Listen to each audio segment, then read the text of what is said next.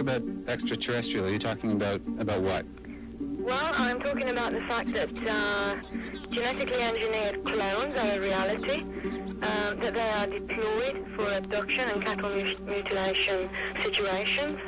um, that the crossbreeding of humans with animals is a reality today. Um, the most horrific things that we thought finished with the Nazi regime um, are alive and well and, and much more developed than they were in those days. Phenomena the funk phenomena, the funk phenomena, the funk phenomena, the funk phenomena, the funk phenomena,